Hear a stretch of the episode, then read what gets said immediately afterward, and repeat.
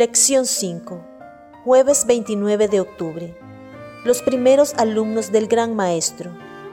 En un instante, son un grupo de pastores comunes y corrientes que cuidan un rebaño de ovejas normal en las afueras de un pueblito. Al instante siguiente, son los destinatarios de una sorprendente aparición de ángeles que traen noticias sorprendentes, maravillosas y estremecedoras. Motivados por esa aparición, buscan al niño que los ángeles anunciaron. Imagina que estás parado junto a los pastores y contemplas el pesebre. ¿Qué verías? Lucas capítulo 2 versículos 8 al 20. Había pastores en la misma región que velaban y guardaban las vigilias de la noche sobre su rebaño. Y he aquí, se les presentó un ángel del Señor, y la gloria del Señor los rodeó de resplandor, y tuvieron gran temor. Pero el ángel les dijo, No temáis, porque he aquí os doy nuevas de gran gozo, que será para todo el pueblo, que os ha nacido hoy en la ciudad de David un Salvador, que es Cristo el Señor. Esto os servirá de señal. Hallaréis al niño envuelto en pañales, acostado en un pesebre. Y repentinamente apareció con el ángel una multitud de las huestes celestiales, que alababan a Dios y decían, Gloria a Dios en las alturas, y en la tierra paz, buena voluntad para con los hombres. Sucedió que cuando los ángeles se fueron de ellos al cielo, los pastores se dijeron unos a otros, Pasemos, pues, hasta Belén, y veamos esto que ha sucedido, y que el Señor nos ha manifestado. Vinieron, pues, apresuradamente, y hallaron a María y a José, y al niño acostado en el pesebre. Y al verlo, dieron a conocer lo que se les había dicho acerca del niño. Y todos los que oyeron se maravillaron de lo que los pastores les decían. Pero María guardaba todas estas cosas, meditándolas en su corazón.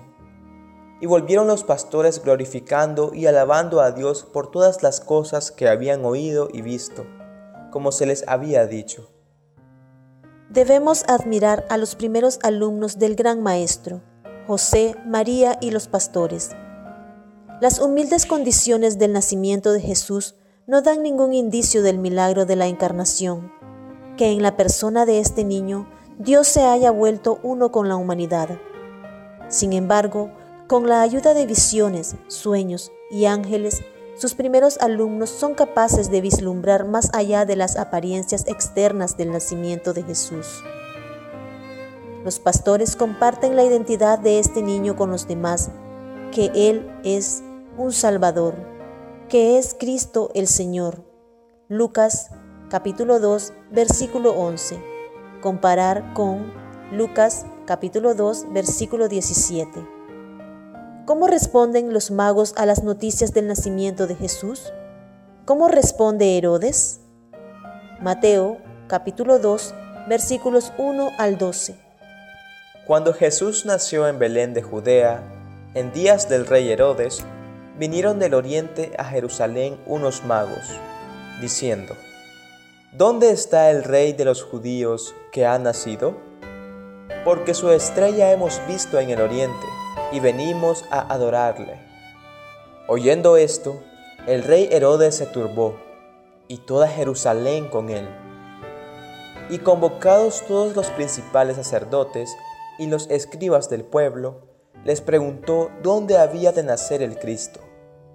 Ellos le dijeron, en Belén de Judea, porque así está escrito por el profeta. Y tú, Belén, de la tierra de Judá, no eres la más pequeña entre los príncipes de Judá, porque de ti saldrá un guiador, que apacentará a mi pueblo Israel. Entonces Herodes, llamando en secreto a los magos, indagó de ellos diligentemente el tiempo de la aparición de la estrella y enviándolos a Belén dijo, Id allá y averiguad con diligencia acerca del niño, y cuando le halléis, hacedmelo saber, para que yo también vaya y le adore. Ellos, habiendo oído al rey, se fueron, y he aquí la estrella que habían visto en el oriente iba delante de ellos, hasta que llegando se detuvo sobre donde estaba el niño. Y al ver la estrella se regocijaron con muy grande gozo, y al entrar en la casa vieron al niño con su madre María, y postrándose lo adoraron, y abriendo sus tesoros le ofrecieron presentes, oro, incienso y mirra.